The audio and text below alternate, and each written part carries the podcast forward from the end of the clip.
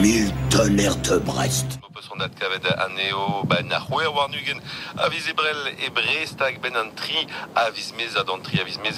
fesnoz e va raon. Abaden ben vraiment de tom tro beteg euh, an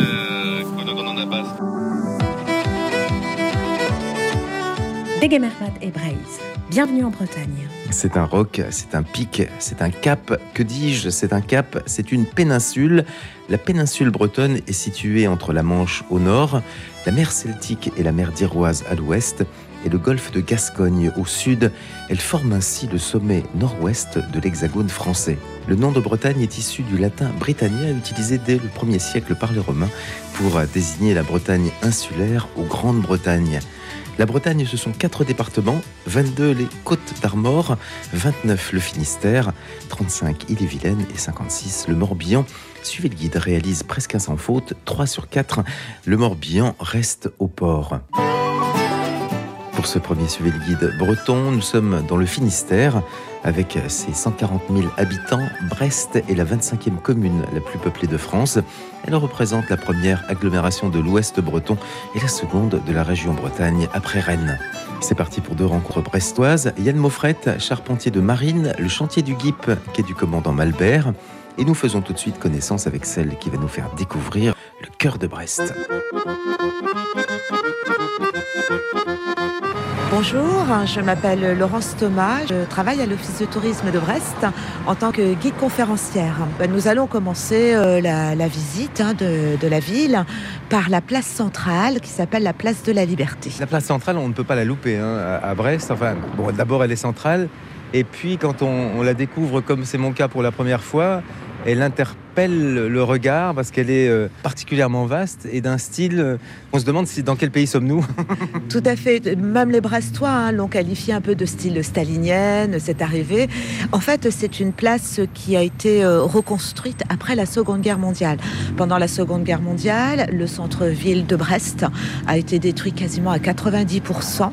Donc il a fallu reconstruire donc rapidement avec bah, les dommages de guerre. hein. donc les finances n'étaient pas non plus extensibles. Et le choix de l'architecte hein, qui avait été euh, nommé, désigné pour la reconstruction de la ville de Brest, était en fait de déplacer la mairie. C'est-à-dire que la mairie actuelle, avec la place de la Liberté qui est juste devant, euh, n'est pas dans l'ancienne ville intramuros de Brest. Mais effectivement, hein, quand on arrive ici à Brest, ce que l'on constate, c'est vraiment une architecture des années 50 et 60.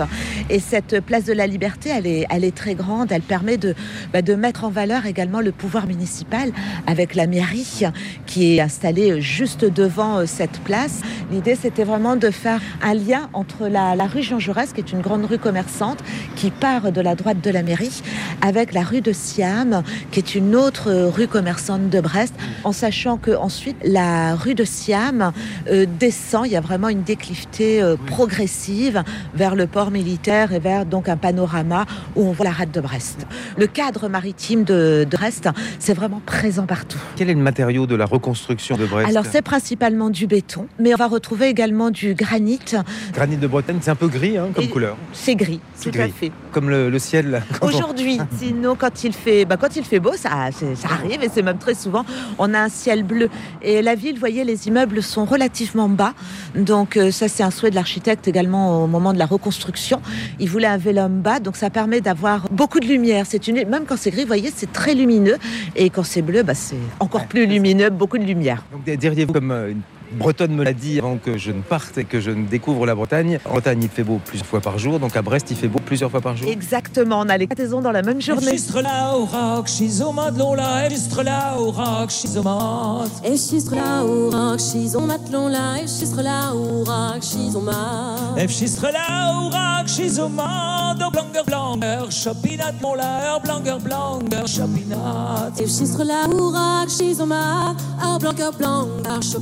La, a. A la, a.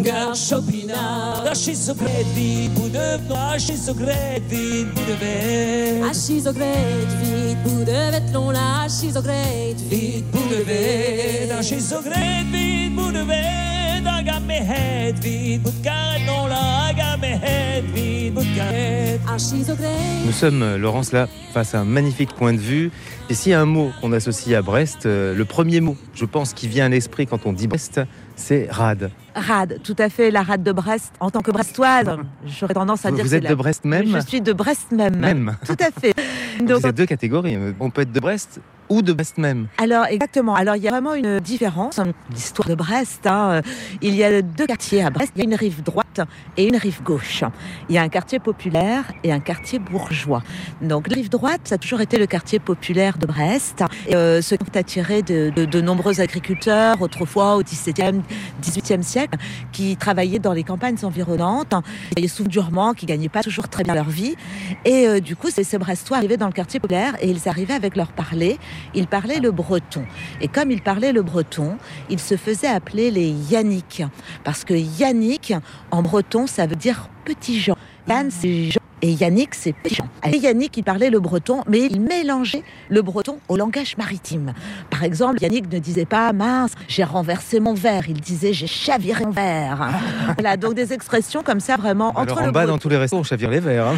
Oui. ou les verres nous chavirent. ou les- exactement, ça peut aller dans les deux sens. Alors que de l'autre côté, sur la rive gauche, où nous nous trouvons actuellement, ça a toujours été le quartier euh, bourgeois de Brest.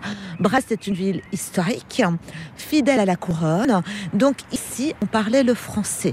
C'était le quartier bah, des officiers de la marine, qui parfois pouvaient venir des autres régions françaises. Et comme on parlait le français, les habitants d'ici se faisaient appeler les Tisef pour Petit Joseph. En français, en opposition Ou Yannick. aux Yannick, les petits gens en breton. On a les petits Jean et les petits Joseph. Et Voilà, donc les Yannick et les Tisef, et les Tisef, eux, parlaient le français. Alors que partout dans les campagnes environnantes, on parlait le breton. Et ils étaient tellement fiers de parler le français qu'ils avaient l'habitude de dire qu'ils habitaient Brest même. Brest même, voilà, vraiment avec l'accent. Ah, Donc Brest même, c'est le quartier bourgeois de Voilà, Brest. exactement, le quartier bourgeois, la partie qui a été la, la plus reconstruite après la Seconde Guerre mondiale, où nous nous trouvons là, sur le cours d'Ajo. Et, et on dit encore. On le dit encore, on peut pas s'empêcher. Vous demandez à un Brestois s'il habite Brest, il y a de fortes chances pour qu'il vous réponde oui, j'habite Brest même.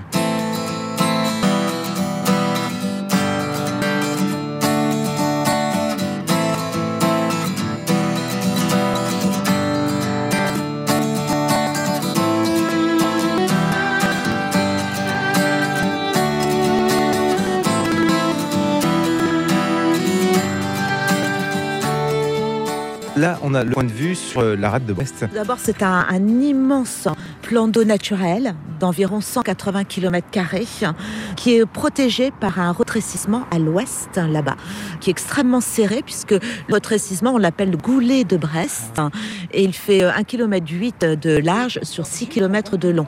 Donc un lieu idéal effectivement pour pouvoir y installer un port militaire, un port de commerce, un port de plaisance. Ouais, les Voilà, bateaux sont protégés. Exactement. Là, on est vraiment. On peut pratiquer la voile, le nautisme euh, en toute sécurité. Et c'est vraiment cette rade qui a permis à, à Richelieu d'installer ici à Brest un arsenal. Et c'est comme ça que Brest est devenu un, un grand port militaire. Et il est toujours, puisque c'est le deuxième port militaire de France. Et le après, premier étant Après Toulon. Ah, donc Voilà. rades. Voilà, les dorades, exactement. Donc euh, ici, l'empreinte militaire est très importante. On a notamment euh, de l'autre côté, à l'île Longue, l'accès se fait par la presqu'île de Crozon, il y a les quatre sous-marins nucléaires français, la dissuasion nucléaire française. Donc ici, euh, la priorité absolue est vraiment donnée à la protection et l'entretien de, de ces sous-marins. Nous avons à Brest deux grands ports de, de plaisance. En tout, ça fait pratiquement 2500 places de ponton, ce qui fait de Brest le plus grand port de plaisance de Bretagne. Nous avons également un port de commerce bien développé avec euh, un centre de réparation navale qui est très important. Il accueille environ une cinquantaine de, de bateaux en réparation par an. Donc des bateaux de, de croisière, ça peut être également des, des méthaniers, des, des pétroliers. Un port euh, qui fait de l'importation et de l'exportation. Et Brest, eh bien, c'est également euh, une forte concentration en fait d'organismes et d'experts euh, scientifiques et académiques de, dans le domaine de la, de la protection et de l'observation de la mer. Donc on est vraiment tourné sur la mer. On est vraiment voilà orienté vers la mer. Est-ce que toute l'activité portuaire, militaire ou euh, civile est-elle le, le- le premier employeur de Brest? Oui, alors le premier employeur, effectivement, ça va être la base navale. Ensuite, on a un hôpital euh, régional universitaire qui est très important, qui fait aussi travailler beaucoup de monde. Et euh, en troisième employeur, je dirais, bah, c'est tout ce qui est éducation. On est le deuxième centre universitaire de Bretagne après Rennes et on accueille environ 30 000 étudiants ici à Brest. Oui, On est à presque à 2h40 de route hein, de Rennes à peu près. On est, voilà, à peu Mm. près. Ouais, c'est à peu près ça. On est- 250 km. Et c'est ici qu'a été euh, construit le, le porte-avions euh, Charles de Gaulle Tout à fait. et lancé il y a 30 ans déjà. Alors c'était dans le port militaire, donc on pouvait voir hein, le long de la route de la Corniche, on, on- on pouvait voir le, le site de, de construction. Au départ c'était comme un immense puzzle, il y avait vraiment des pièces de construction hein, euh, étalées un petit peu partout, puis petit à petit on a vu le bateau qui, qui prenait forme. Voilà, ça a duré quand même pas mal d'années, hein. c'était la première fois qu'on construisait un, ben, un porte-avions à propulsion nucléaire, c'est une grande première, Apparemment c'est le seul en Europe occidentale. c'est le fleuron de, de la marine française. Et donc il y a un, un nouveau porte-avions qui est commandé euh, aujourd'hui? Alors on en parle. On en parle. Voilà. Est-ce que désormais tu me détestes d'avoir pu un jour quitter Brest, la rade, le ce qu'il en reste, le vent dans l'avenue Jean Jaurès.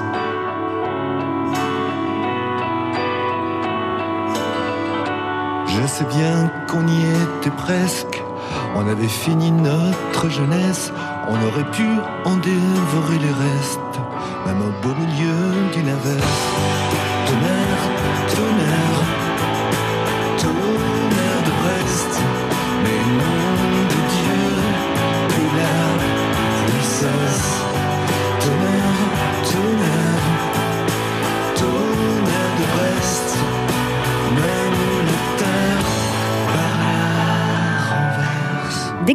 Et Braise. Bienvenue en Bretagne. Avant de retrouver Laurence Thomas, nous ferons la connaissance du charpentier de marine, patron du chantier du GIP, Yann Moffrette.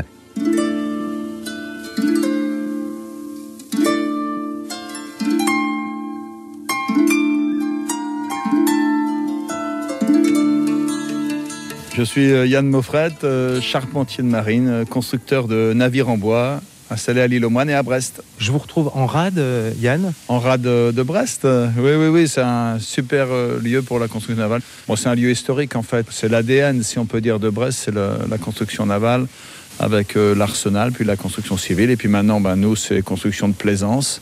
Et on est venu à Brest, en fait, en 91 pour construire la goélette de la ville de Brest dans le cadre d'un grand concours de reconstruction du patrimoine maritime. C'est ça, parce qu'on parle effectivement de patrimoine maritime. hein. Ici, au chantier du GIP, on parle de patrimoine Vous maritime. vivez dans le patrimoine maritime. C'est notre métier, en fait. On, on restaure des bateaux historiques. On travaille pour les monuments historiques, c'est-à-dire euh, on a beaucoup de travaux sur des bateaux qui sont classés. Alors c'est toujours très spécifique un bateau classé, puisque il faut qu'on se mette dans les mains du charpentier d'il y a 50 ou d'il y a 100 ans. Il ne faut pas innover, il faut simplement rechercher quelles sont les vraies traces du passé, parce que c'est quand même masqué des fois. Et puis restaurer tel que le bateau était à- au temps de son, son histoire ou de travail ou de plaisance, mais cohérent avec sa, date et son époque. Quand on pense au rade euh, au pluriel en France, on en cite deux en général. Enfin, moi, j'en cite deux, euh, Toulon et Brest. On peut les comparer, euh, l'aspect militaire, le côté militaire, euh, et puis deux villes touchées par la Seconde Guerre mondiale. Brest, qui a beaucoup souffert pendant la Seconde Guerre mondiale et qui est une ville reconstruite et que je compare finalement plus peut-être parce que moi Toulon en fait je, je connais moins mais Lorient, euh, Saint-Nazaire et puis Le Havre quoi hein, c'est euh, des villes qui ont été rasées. J'aime beaucoup à Brest, c'est une ville populaire, simple, c'est une ville de, de, re- de relations directes, c'est une ville tournée vers la mer, c'est vraiment très plaisant. Êtes-vous de Brest même, vous Yann? Non, non, je ne suis pas de, de, de Brest même, mais c'est ma ville de cœur, c'est la ville où je suis bien. Euh, Je, je viens du Morbihan, notre chantier, on l'a créé dans le Morbihan en 76, j'y étais en 79. On l'a fait grandir en étant un chantier précurseur dans le patrimoine maritime. On a accompagné tout ce grand retour vers les, les bateaux historiques et vers notre histoire maritime jusqu'à être euh, à Brest pour construire la recouvrance. Et après, on, on s'est ancré à Brest grâce à toutes les capacités techniques qui étaient autour de nous, les capacités de, de mise à l'eau, le- l'abri de la rade. Enfin, Brest est un super port pour un chantier naval. L'entreprise, euh, ce chantier du GIP, euh, le, le nom GIP fait référence à une anse? Ouais, ça vient de l'anse du, du GIP. Et alors là, tous les Iliens vont hurler parce qu'on dit pas GIP, mais on dit Jeep, l'anse du Jeep. Ah, d'accord. Moi, bon, j'allais tenter GUIP, alors j'étais de toute façon Euh, totalement à côté de la plaque. Un anse du Jeep. Comme une Jeep. euh, non, pas comme une Jeep. Comme Jeep, euh, il y a une fontaine, c'est un lieu humide. L'origine bretonne vient de là. le chantier du Jeep. Ouais, personne ne le dit, quoi. C'est dit sur l'île, c'est tout. Et par les Iliens. Pas par les Parisiens. Bon, nous, on a, on a pris l'habitude de dire un chantier du GIP, on dit chantier du GIP, maintenant c'est comme ça. Et ça vient de cette petite anse où le chantier a été construit en 76.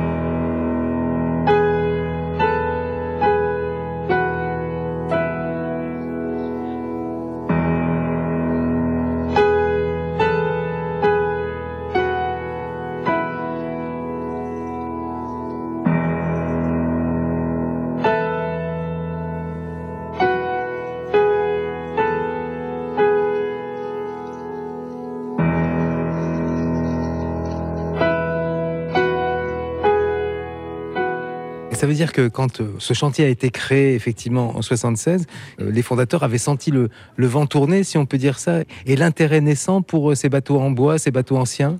Ce patrimoine, oui, était-il déjà considéré comme un patrimoine à l'époque là, on est dans- à l'époque de tous les de tous les précurseurs. Et bon, après, je dirais ça. Je ne l'analyserai pas, mais je pense que c'est une- c'était une lame de fond, hein, je dirais entre parenthèses ou avec guillemets, parce que sociologique, c'est-à-dire de retour vers des, des racines, retour vers une histoire. Et on était là, notre, passion euh, sans doute était guidée par ce, retour. Et nous, on, est allé vers le maritime. Et c'est la mer. Et c'est vrai que ça nous faisait rêver. Quand on était gamin, on entreapercevait les- le dernier tonnier, les derniers synagos. Et il y avait une sorte de magie, une poésie d'en voir ces bateaux là, naviguer. Le Francis, qui a relancé le chantier en 76, était quelqu'un qui, avait vraiment senti cet intérêt?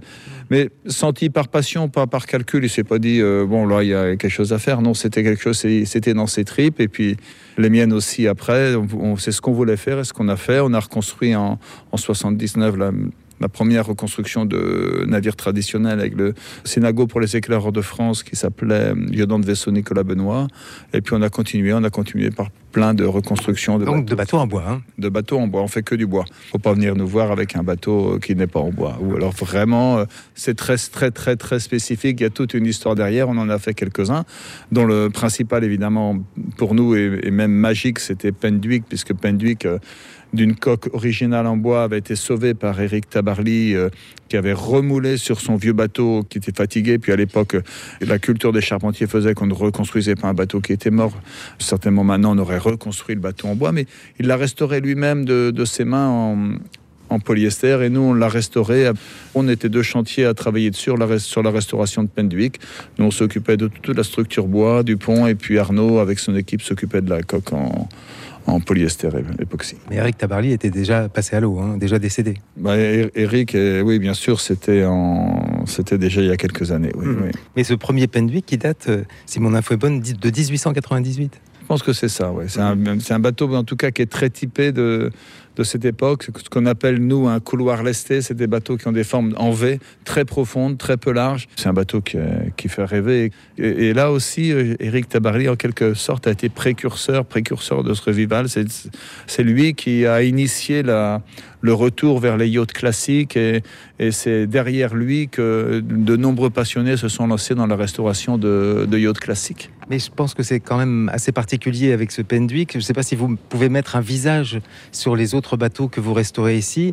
Là, quand vous travaillez euh, sur ce Penduic, euh, je suppose que vous aviez la, tête euh, de d'Eric Tabarly un peu dans la mémoire tout le temps, non? Quand on travaille sur Pinduic, on est fier de participer à une histoire quand même. Euh, la personnalité d'Éric Tabarly, ce qu'il a fait, ses qualités de marin, ses connaissances de marin. euh, de toute façon, nous, on était dans un grand respect sur le bateau. hein. L'idée était vraiment de le restaurer tel qu'il l'avait conçu, tel qu'il l'avait euh, restauré, tel qu'il avait fait ses choix, longtemps mûri, longtemps réfléchi. Je pense qu'il avait beaucoup réfléchi pendant de nombreuses années à Penduic et on n'a rien changé de, de ce qui avait été, ce qui avait été décidé ou choisi.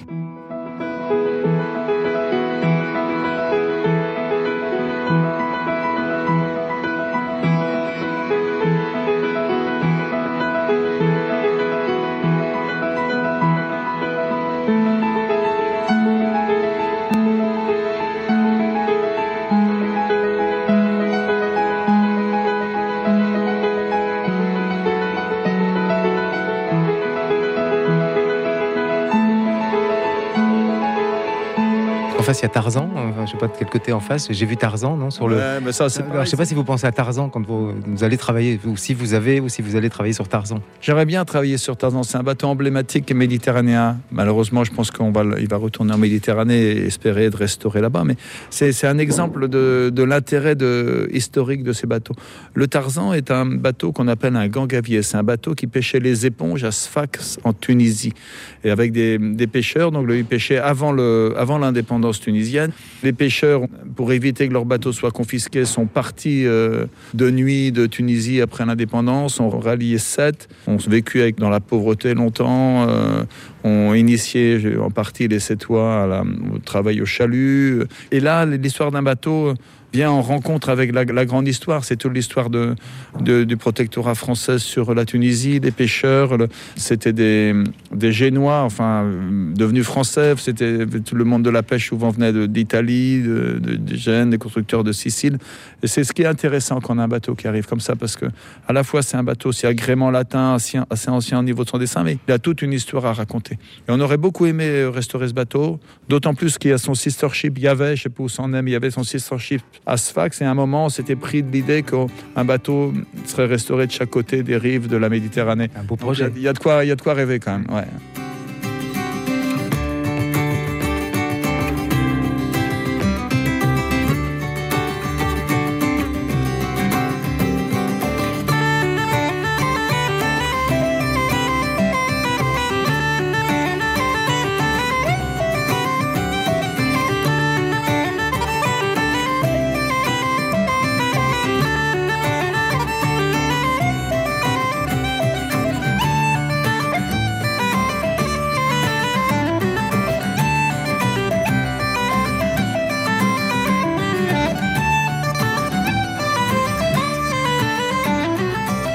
Y a-t-il d'abord la rencontre physique avec le bateau, visuelle et après, vous vous plongez dans, l'histoire du bateau ou c'est l'histoire qui vous amène parfois vers le bateau? Puisque nous, on est charpentier de marine, on arrive, c'est le bateau. Le bateau, on, on voit un bateau, si... Vous, vous lui posez On la question de- qu'est-ce que tu nous racontes? Voilà, c'est ça. On essaye de, on essaye, c'est tout à fait ça. On essaye de le comprendre, de voir euh, qu'est-ce qui est historique, qu'est-ce qui a été modifié, euh, pourquoi il est comme ça, et suivant ses formes, il va nous raconter à quoi il servait et comment les gens vivaient sur le lieu à ce moment-là.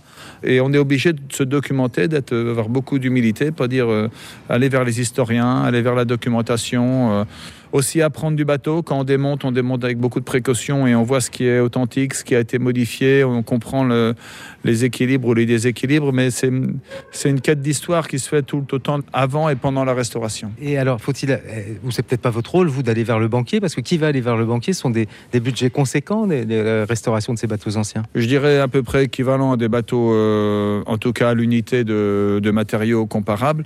Il y a un travail, euh, c'est vrai, de, de mécénat à mener, mené souvent par les associations. Euh, je pense par exemple euh, au Grand Voilier français, et au- à l'association du Grand Voilier français qui fait naviguer un bateau qui s'appelle Le Français. Et c'est une démarche qui est très intéressante parce qu'on fait naviguer des jeunes de toute la France, des jeunes qui n'ont jamais vu la mer, des jeunes dans position euh, sociale euh, souvent euh, complexe. Et on met tout le monde ensemble et on fait naviguer les gens sur des, sur des bateaux qui ont une histoire et qui leur racontent une histoire. Cette démarche maintenant qui est initiée par quelques bateaux bois et qui se développe, c'est-à-dire d'envoyer nos bateaux historiques à la rencontre du plus grand nombre. Cette démarche rencontre l'appui des entreprises et des fondations parce que c'est quelque chose qui est à la fois qui est très moderne, cette mixité sociale, cette ouverture vers, vers les autres. C'est ça. Donc, il y a eu une première aventure humaine euh, au moment de la naissance, enfin, et de la mise à l'eau du bateau et de sa première vie. Et puis aujourd'hui, euh, après la restauration, il y a une nouvelle aventure humaine finalement. C'est une aventure, oui, c'est tout à fait ça.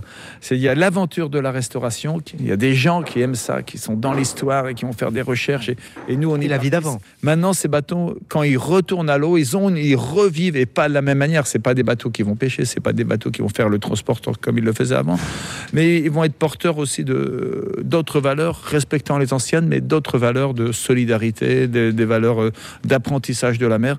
Et c'est vrai qu'aussi toute, toute notre industrie maritime, nous tous, les chantiers, les constructeurs, on a besoin que la jeunesse vienne vers nous. Et ces bateaux sont des bons vecteurs pour attirer la jeunesse vers nous. Je nous rêve tous debout devant, descendant dans la ville,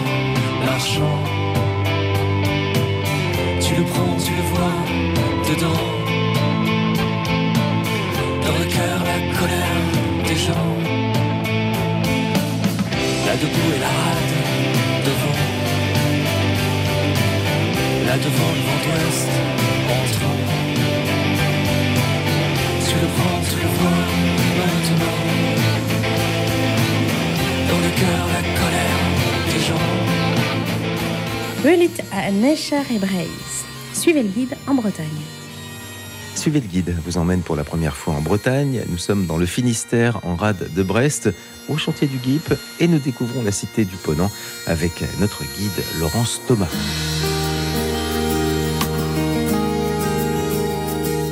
Nos pas nous ont Laurence dans notre découverte de Brest. Alors, euh, il y a les bâtiments de la reconstruction, les immeubles de la reconstruction. Quand on les regarde, on se dit, bah, le, charme n'opère pas au premier regard.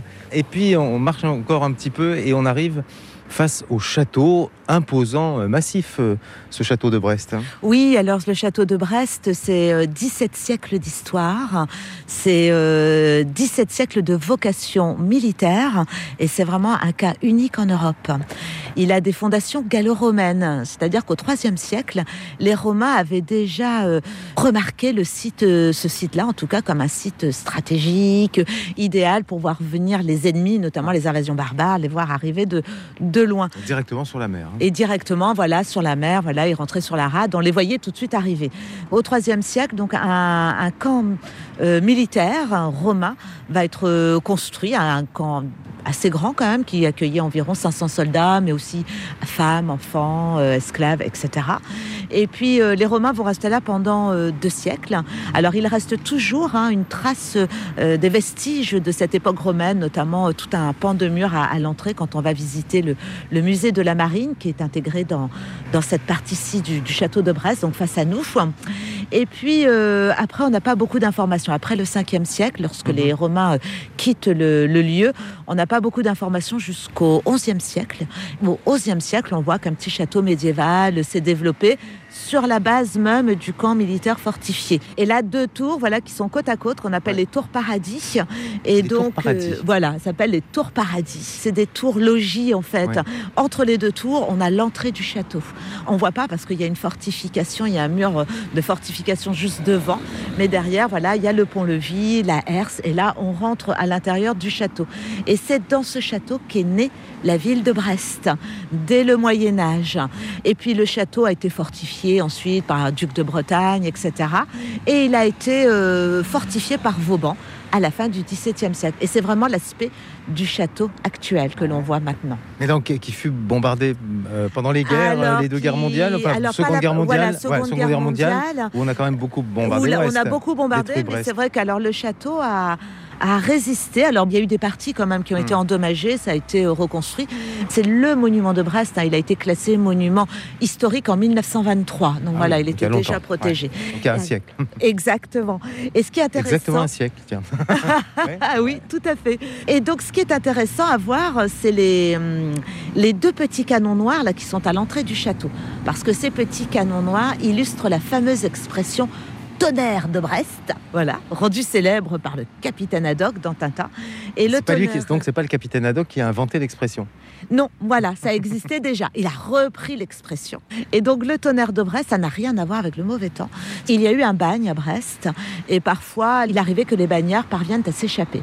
Donc on prévenait la population et ces petits canons tonnaient pour faire du bruit. Donc on prévenait la population et euh, alors des gens se mettaient à l'abri parce qu'on savait pas à qui on avait affaire, hein, des criminels ou des simples voleurs. Et parfois il y avait des gens qui partaient à la recherche de ces bagnards parce que quand on le ramenait au bagne, on avait une prime. Voilà. Et donc c'est ça le tonnerre de Brest. Donc la météo, les coups de tonnerre, euh, pas du tout. Non, voilà. Pourtant, il y a, y des- il y a des versions qui circulent, non Là-dessus, il n'y a pas de version? Oui, il y a des versions qui circulent là-dessus, tout à fait. Mais J'ai entendu, euh, de- enfin, il me semble même avec des paratonnerres. Enfin, je- je sais- oui, oui, oui, oui, oui. Il y a une version également hein, qui est peut-être plus vraisemblable d'ailleurs, hein, avec euh, effectivement euh, du tonnerre. Mais euh, les Brestois ont retenu la version euh, Ça, c'est la version officielle.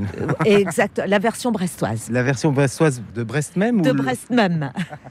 Donc, tonnerre de Brest, les coups de canon. Quand les murs tremblaient dans la ville, on savait que c'était pas de l'orage, mais le canon qu'on tirait du bagne, le trop fameux tonnerre de Brest. Trois coups de semonce, trois coups de tonnerre, le trop fameux tonnerre de Brest. Je vais prendre des tickets parce qu'il faut quand même payer la traversée. Départ imminent. La cabine arrive. Donc il y a deux cabines. Ouais. Une cabine euh, bah, Lewin, voilà. Bah, nous allons prendre nous Lewin. Et l'autre cabine s'appelle Charlotte. Et ce sont les prénoms des deux premiers enfants à être entrés dans la cabine du téléphérique au moment de Il n'y l'inauguration. a pas de référence historique là. Non, pas de référence historique euh, cette fois-ci. Charlotte et Lewin. Et Lewin. Lewin, c'est un euh, prénom Je pense que c'est celte. celte. Il fallait que ce soit un prénom masculin et un prénom féminin? Non, je Non. pense que c'est les deux enfants. Ah, ça. en fait, il y avait un Ouais. garçon et une fille, tout simplement. Et si ça avait été euh, Huguette et Raymond, par exemple, ça aurait été euh, Huguette et Raymond. Huguette et Raymond. Raymond, ouais, c'est ça. Trois minutes. Alors, trois minutes de traversée en comptant l'ouverture et la fermeture des portes. Il pourrait même faire plus vite, hein. il pourrait faire la traversée en deux minutes, mais ça serait beaucoup trop rapide. Et là, ce sont les usagers qui ont demandé à ce qu'il aille euh, moins vite que ce qu'il peut faire. Ce serait pas un téléphérique, ce serait un TG férique. Parce que là, en plus, on va avoir une vue euh, superbe sur toute la rade de Brest. On voit l'entrée du goulet euh, de la rade, Presqu'île de Crozon, Pointe des Espagnols, etc. Donc, et plus la vue de la ville, le château. euh. Parce qu'on on- on va monter un petit peu, il prend une petite ascension là. Ouais. Oui, on va monter quand on Décolle sera un peu. quand on sera tout en haut, on sera à environ 72 mètres de haut. Et comme en plus on a pris la cabine qui va tout en haut, qui passe au-dessus de l'autre cabine, donc là on, on peut pas faire mieux. Ah oui, parce qu'on on va passer, il y, a- il y a une cabine, enfin au, au moment du croisement, elles sont l'une au-dessus de l'autre. Exactement. L'autre cabine va passer en dessous. Donc c'est- un peu impressionnant, hein, surtout quand on se met sur l'avant. On a l'impression que les, que les cabines vont. Vont se télescoper. C'est ça. Mais ça n'arrive jamais. Ah bon?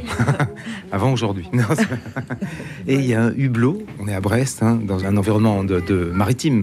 Et donc il y a hublot sur le sol de la cabine. Exactement, qui permet d'avoir une, une vue en hauteur. Bah là, on voit hein, la Pafeld en dessous. Donc, pour ceux qui, bah, qui n'ont pas peur, hein, qui n'ont pas le vertige, ils peuvent se mettre sur le petit hublot transparent. Debout sur le hublot.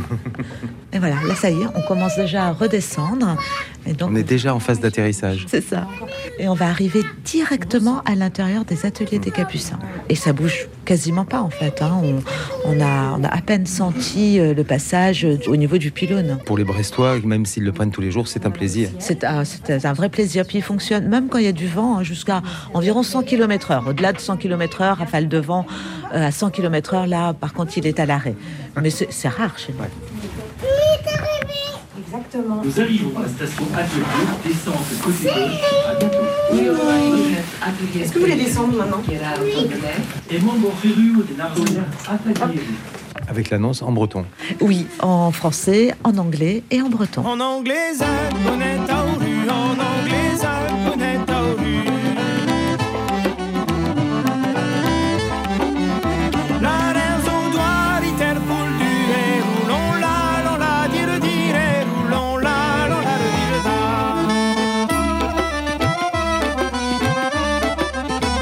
rejoignons le pont. Voilà, le- donc ce pont, le pont de recouvrance, qui a une particularité parce qu'en fait c'est un pont levant. C'est-à-dire que le tablier, la partie centrale du pont, se lève comme un ascenseur, donc en restant à la Ah oui. verticale, c'est pas levis, c'est levant, pour laisser Ah, C'est ça la différence entre un pont-levis et un pont-levant. Voilà, il ne bascule pas. Voilà. Mhm. Il reste toujours à, à l'horizontale, pardon. Il permet le passage des bateaux à haute mature en dessous. C'est un pont qui date de la reconstruction, inauguré en 1954. Et ce pont levant se lève-t-il tous les jours? Alors, pas tous les jours, mais bon, euh, en moyenne, on va dire une à deux fois par mois à peu près. Et ceux qui circulent râlent plutôt au moment où ils arrivent, euh, découvrent que le- la, route est coupée puisque le pont va se lever, ou le prennent comme une attraction? Ah oui, c'est une attraction, c'est vraiment un spectacle. hein. Et puis ça dure pas très longtemps, hein, Ouais. ça va très vite. Alors on va passer de l'autre côté, venez, on va, on va Ouais. rejoindre la, la station du, du téléphérique. Boulevard des Français libres. Nous marchons, euh, Laurence, et nous avons une vue aérienne, du coup, on- enfin on domine, c'est un point de vue sur le port militaire. Oui, tout à On fait. reconnaît les bateaux. On ne peut pas se tromper, hein, vu la couleur. Donc effectivement, là, on, on longe en fait le, le port militaire, une partie du port militaire, euh, notamment la partie ancienne, qui s'est développée bah, quand Richelieu a décidé de faire de Brest un, un arsenal. En fait, le port militaire s'est développé ici en contrebas. Là, on est vraiment sur la ville haute, le centre-ville, et tout ce qui est portuaire, c'est bah, 20 mètres plus bas. Donc on a un beau panorama. C'est énorme. Enfin, C'est important, c'est important. enfin, oui. Oui, c'est très important. Et de l'autre côté, nous avons euh, sur la hauteur euh, ces ateliers des Capucins que nous allons, allons découvrir, Ouais. Mhm. qui ont été érigés au cours du 19e siècle, lorsqu'on est passé de la marine en bois et à voile à la marine cuirassée vapeur. Il a fallu, euh, bah, pour construire ces nouveaux cuirassés, il a fallu des ateliers importants. Et comme il n'y avait pas de place en bas, vu que les, les rives sont assez confinées, eh bien, il a fallu trouver un endroit et ils ont choisi ce plateau. Ce plateau où il y avait autrefois un couvent qui est donc abrité des moines capucins. Capucins. Exactement. et c'est le couvent donc qui a donné son nom euh, Aux ateliers. aux ateliers et au plateau des capucins. Ouais. Alors là, on est en face du bâtiment, c'est aussi énorme. hein. C'est énorme. Alors, les ateliers des Capucins, c'est 25 000 mètres carrés, avec trois grandes nefs, euh, entre chacune des grandes nefs, des bâtiments plus bas, qu'on appelle Ouais. les bâtiments annexes. C'est immense pour l'époque, et puis c'est vraiment un, un luxe de construction Mm. pour cette époque-là. C'est tout en pierre de granit. Et il y a un mode de transport euh, direct pour arriver euh, dans les ateliers des Capucins. Enfin, j'ai l'impression. hein. Tout à fait. Sinon, on peut marcher, on fait un petit détour, On on, a peut le faire pont. tout le tour, On, voilà. on- on traverse le pont, euh, on peut, comme piéton, euh, prendre le pont de recouvrance. Mais là, il y a, il y a un accès plus direct. Exactement. On va y aller euh, beaucoup plus rapidement avec ce nouveau mode de transport en Ah, commun. nouveau? Et il a été inauguré en novembre 2016 et ouvert au public en 2017. Donc c'est le premier téléphérique urbain de France. hein, voilà. Donc urbain parce qu'il fait partie du mode des modes des transports en commun de la ville. Voilà. C'est le même ticket que l'on prenne le bus, le téléphérique, le tramway. euh, et euh, c'est vrai qu'on ne peut pas égaler la rapidité pour aller de l'autre côté, parce qu'avec le téléphérique, ça va nous prendre trois minutes. Ouais, c'est la ligne droite, le chemin le plus court. Et je le vois, le, le nom de Jean Moulin, c'est le nom donné à, à la station? C'est la station Jean Moulin, euh, en référence au boulevard Jean Moulin, qui est juste devant. Voilà, on est situé boulevard Jean Moulin, d'où ce nom. Sans nuance de gris commence, c'est toujours égal à elle-même. Une vieille amie d'enfance, mais de là à dire qu'on s'aime. Rien n'est jamais écrit, c'est chaque fois le même baptême.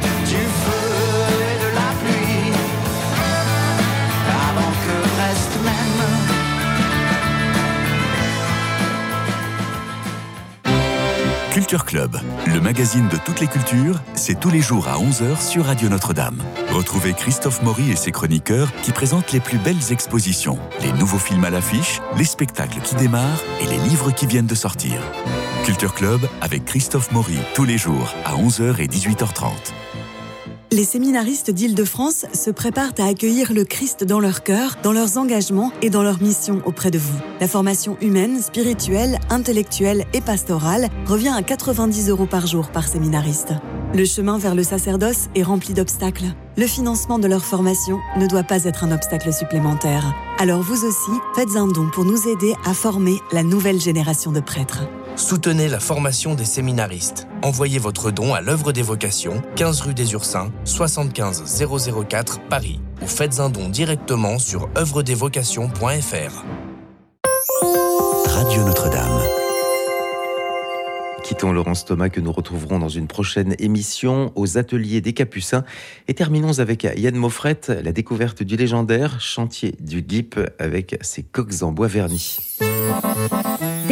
Brest. Bienvenue à Brest.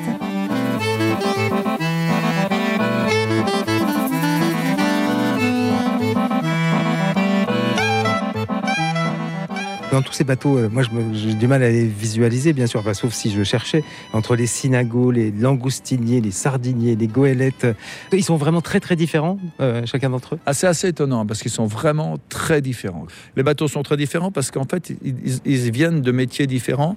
Les Donc, pêches sont différentes. Les pêches sont différentes. Et puis aussi, à cette époque-là, les, les cultures ne se mixaient pas autant, on voyageait pas partout, et donc ils étaient issus d'une culture locale, et ils portaient leur culture locale. On ne fait pas les bateaux de la même manière en Bretagne Nord qu'en Bretagne Sud. Donc euh, c'était vraiment typé. Ça, c'est un bateau de Saint-Malo, un bateau de Carantec, un bateau de, du Morbihan, un bateau de Lorient. Enfin, on, on les reconnaissait vraiment. On disait, tiens, ça, c'est les Lorientins, les Lorientais, les Grecs, euh, les Synagos. euh, Alors, un synago, c'est quoi? Un synago, c'est un bateau de pêche dont le port principal était Séné. Séné, c'est un, petit port de pêche qui est au fond du golfe du Morbihan.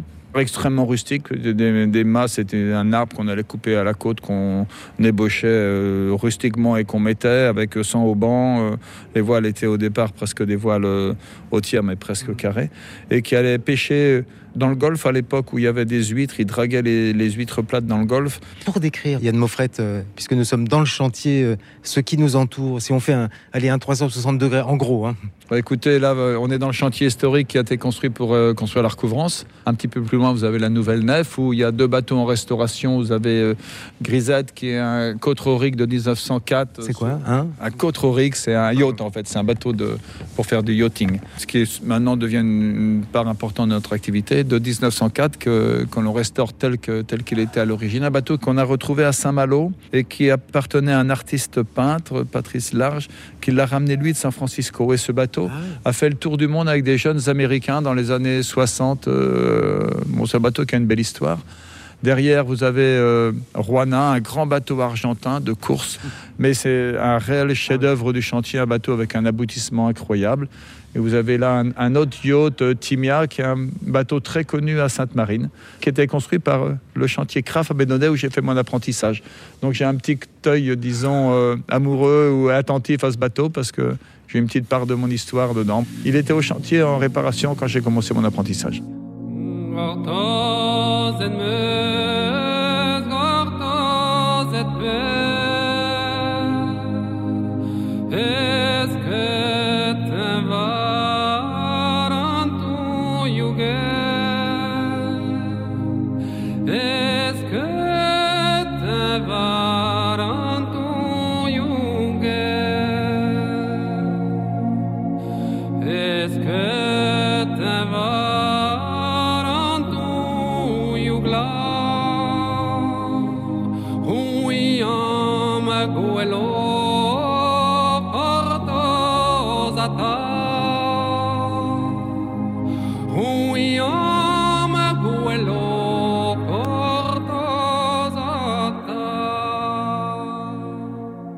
Bois, vous vous fournissez où Euh, D'où viennent-ils euh, vos bois? Les bois, euh, c'est- une poésie pour nous. On utilise pour les bateaux de travail, on utilise beaucoup le chêne. Alors le chêne, c'est un bois qui vient de France, plutôt de l'intérieur des terres, parce que le chêne pousse mieux un peu loin du, milieu salin, puis on a besoin de grandes de forêts pour euh, les grands. Par exemple, sur les goélettes de la marine, là, sur la Belle Poule, on a changé ce qu'on appelle les presseintes, c'est les bordés en haut, c'est la ceinture de force du bateau, avec des pièces de 12 à 15 mètres de long. Il y a quelques arbres qu'on trouve comme ça en France. Enfin, c'est, euh, on est en concurrence avec Notre-Dame, par exemple, Ah sur, oui. ces, sur ces grands bois, le chêne. Ouais, C'est un on chantier ch- aussi. hein. Ouais, c'est un chantier aussi, je leur tire mon chapeau.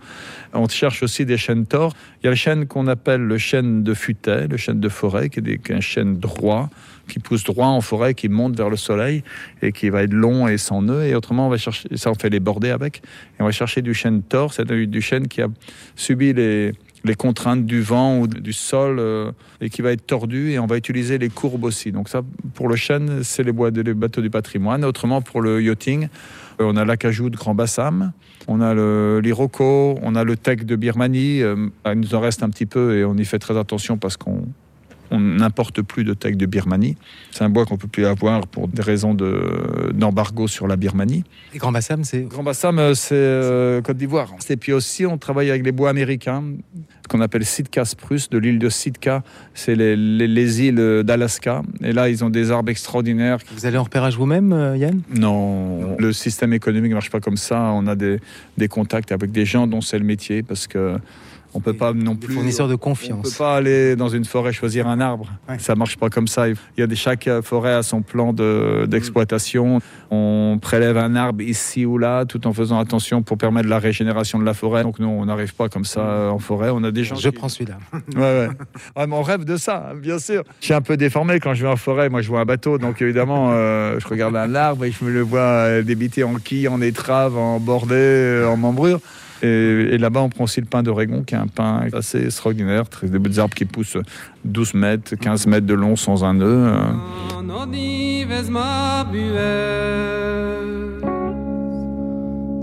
Namba hitke de tu larbes Oya dindan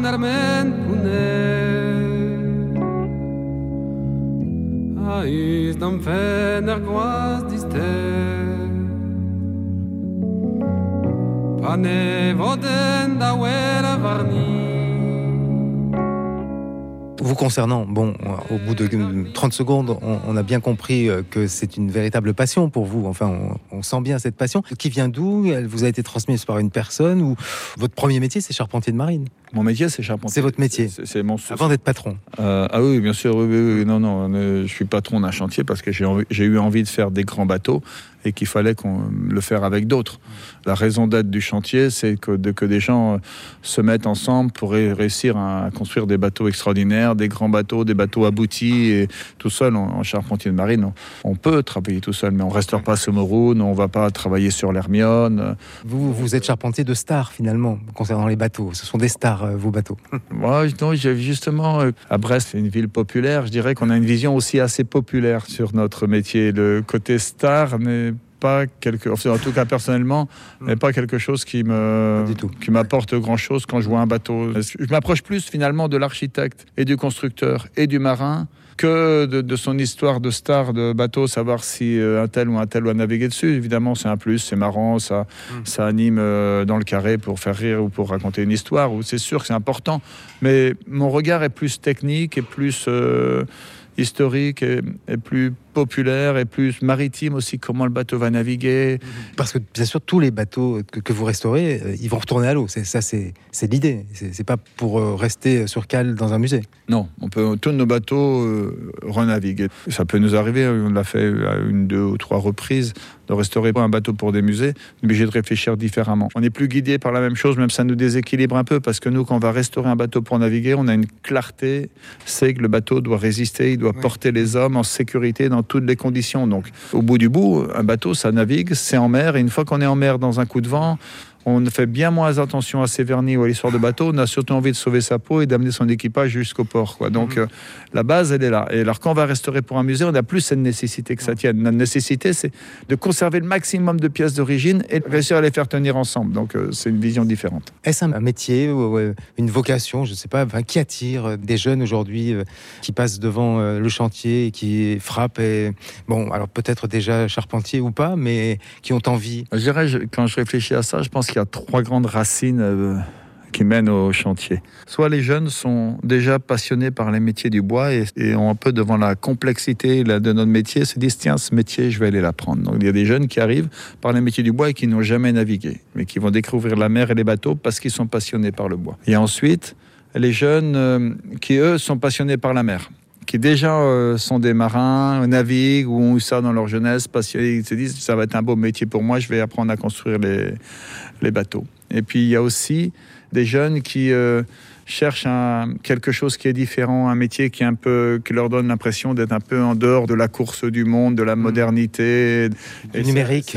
voilà, voilà, du numérique, de, qui cherchent un sens et qui vont venir euh, vers nous parce que ce métier les attire en se disant tiens, ça, c'est un- c'est encore quelque chose où l'homme a une place, où- et c'est vrai, où l'artisan a une place. Il peut y avoir une vraie relation d'amour, enfin au bois, euh, je pense. Ah oui, euh, oui, oui, oui, c'est un métier, c'est un métier de, de passion, c'est un métier amoureux du bois, amoureux de la matière, amoureux des, des formes, et puis aussi c'est un, un métier qui demande beaucoup au charpentier, beaucoup de compétences, beaucoup d'exigences vis-à-vis de soi-même, et qui permet de porter une vie quand même. C'est de- d'efforts et de construction de soi autour de la construction d'un métier.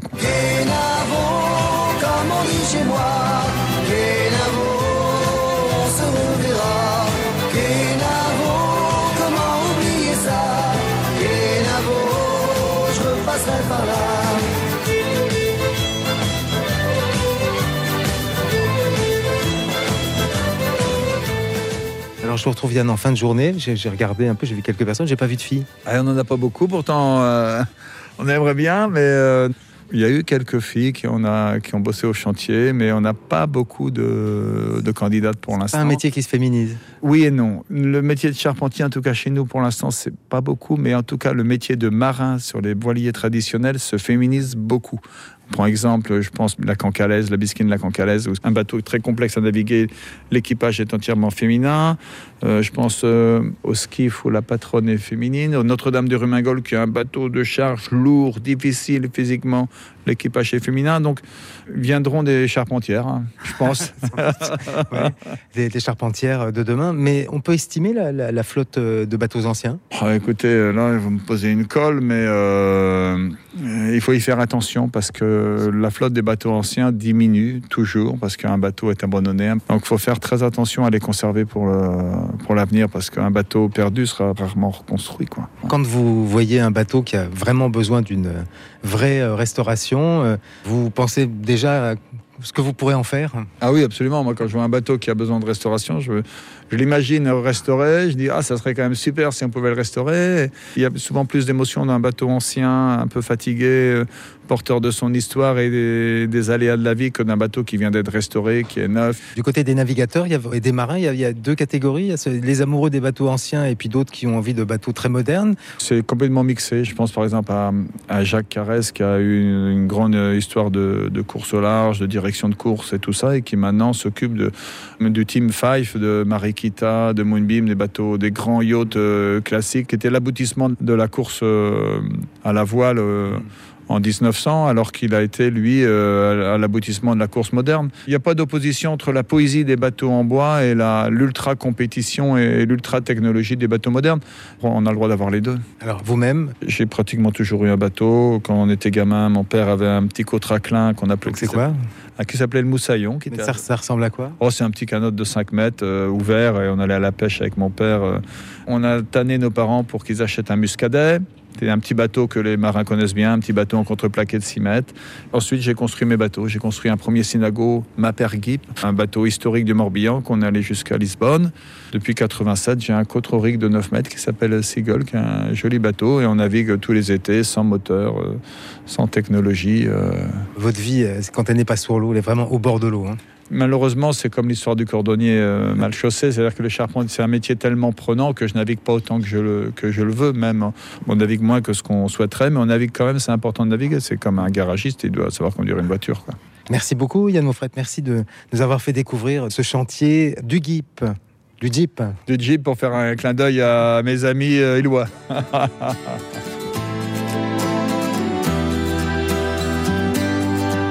Et c'est au chantier du Jeep que se termine ce premier Suivez le guide breton. Merci Yann Moffret et Laurence Thomas que nous retrouverons. Suivez le guide en Bretagne préparé avec la complicité de Clémence Caradec, Finistère 360, Christine Martin pour ses précieux conseils et sa voix. Réalisation Roman Feocchio. Les sites internet tout commence en finistère.com et chantierduguip.com. Kenavo Arvéchal. Au revoir et à bientôt.